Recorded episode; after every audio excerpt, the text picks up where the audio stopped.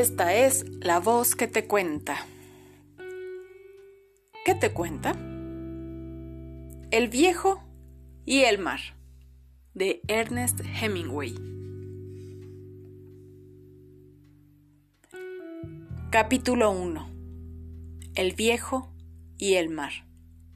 Era un viejo que salía a pescar solo en un bote en el Gulf Stream y hacía 84 días que no pescaba nada.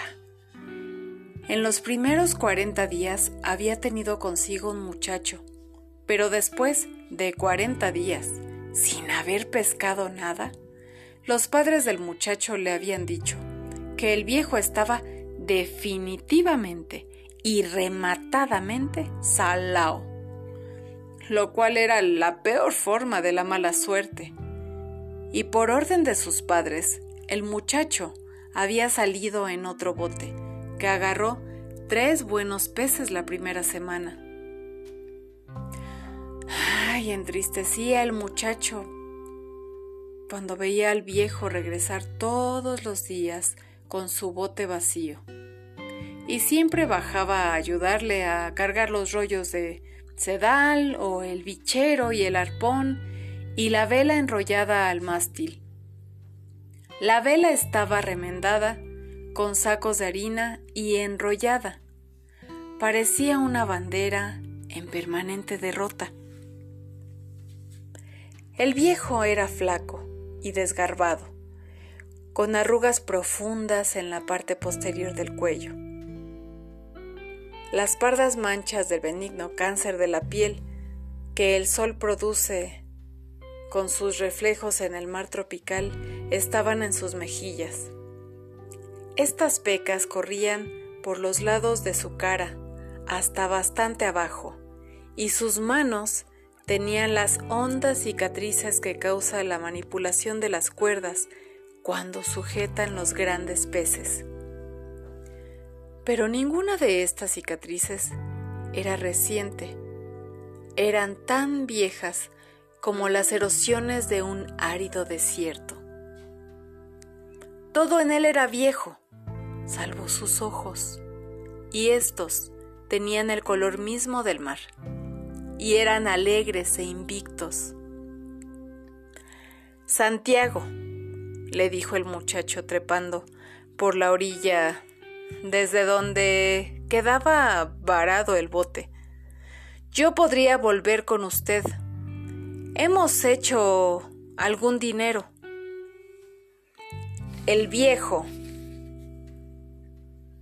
había enseñado al muchacho a pescar y el muchacho le tenía cariño. No, dijo el viejo, tú sales en un bote que tiene buena suerte, sigue con ellos. Pero recuerde que una vez llevaba 87 días sin pescar. Nada. Y luego agarramos peces grandes, todos los días durante tres semanas. Sí, lo recuerdo, dijo el viejo. Y yo sé que, que no me dejaste porque hubieses perdido la esperanza. Fue papá quien me obligó. Soy un chiquillo y tengo que obedecerle. Lo sé, dijo el viejo. Es completamente normal. Papá no tiene mucha fe. No, pero nosotros... Sí, ¿verdad? Sí, dijo el muchacho. ¿Me permite brindarle una cerveza en la terraza? Luego llevaremos las cosas a casa. ¿Por qué no? dijo el viejo. Entre pescadores. Se sentaron en la terraza. Muchos de los pescadores se reían del viejo, pero a él no le molestaba. Otros, entre los más viejos, lo miraban y se ponían tristes, pero no lo manifestaban y se referían cortésmente a la corriente y a las ondanadas porque habían tendido sus sedales al continuo buen tiempo y a lo que habían visto. Los pescadores que aquel día habían tenido éxito habían llegado y habían limpiado sus agujas y las llevaban tendidas sobre dos tablas. Dos hombres tambaleándose al extremo de cada tabla, a la pescadería, donde esperaban a que el camión del hielo las llevara al mercado. A La Habana. Los que habían pescado tiburones, los de la ensenada, donde eran izados en aparejos de polea, les sacaban los hígados, les cortaban las aletas y los degollaban y cortaban su carne en trozos para salarla. Cuando el viento soplaba del este, el hedor se extendía a través del puerto, procedente de la fábrica de tiburones. Pero hoy no se notaba más que un débil tufo, porque el viento había vuelto del norte y luego había dejado de soplar. Era agradable estar allí, al sol, en la terraza. Santiago, dijo el muchacho. ¿Qué? dijo el viejo. Con el vaso en la mano, pensaba en las cosas de hacía muchos años. ¿Puedo ir a buscarle sardinas para mañana? No, ve a jugar baseball. Todavía puedo remar y Rogelio tirará la atarraya. Me gustaría ir. Si no puedo pescar con usted, me gustaría servirlo de alguna manera. Me has pagado una cerveza, dijo el viejo. Ya eres un hombre. ¿Qué edad tenía cuando me llevó por primera vez en un bote? Cinco años, y por poco pierdes la vida cuando subí aquel pez demasiado vivo que estuvo a punto de destrozar mi bote. ¿Te acuerdas? Recuerdo cómo brincaba y pegaba coletazos y que el banco se, rompía y el ruido de los garrotazos.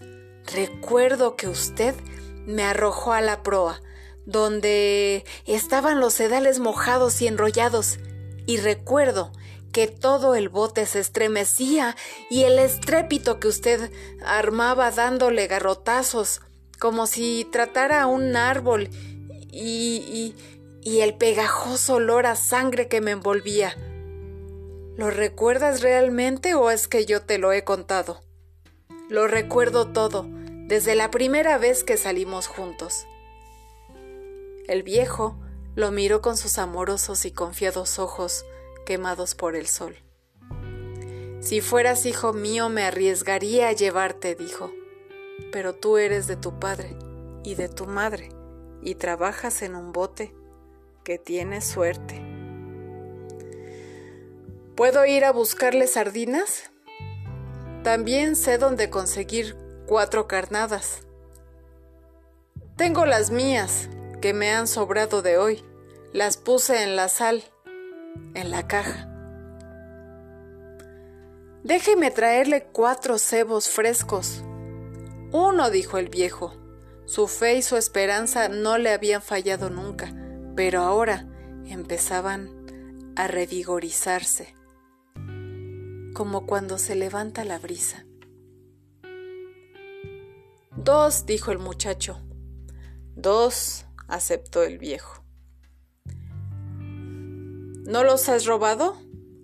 Lo hubiera hecho, dijo el muchacho. Pero... ¿Estos los compré? Gracias, dijo el viejo.